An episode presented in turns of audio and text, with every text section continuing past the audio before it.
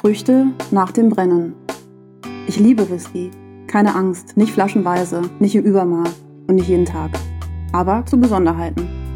Ich mag die Komplexität des Geschmacks. Das Karamell, die Vanille und die sanften Früchte.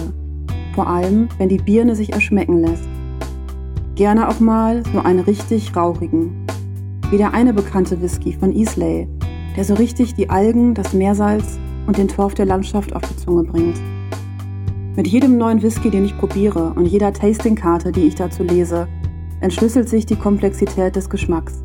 War der erste Whisky noch brennend, undifferenziert und verbarg seine Geschmäcker hinter einer nebulösen Wand von zu vielem, habe ich gelernt, genauer hinzuschmecken, zu differenzieren.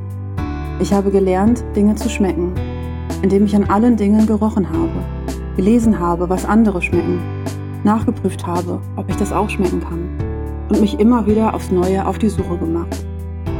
Jetzt besteht Whisky für mich aus tausend Geschmäckern.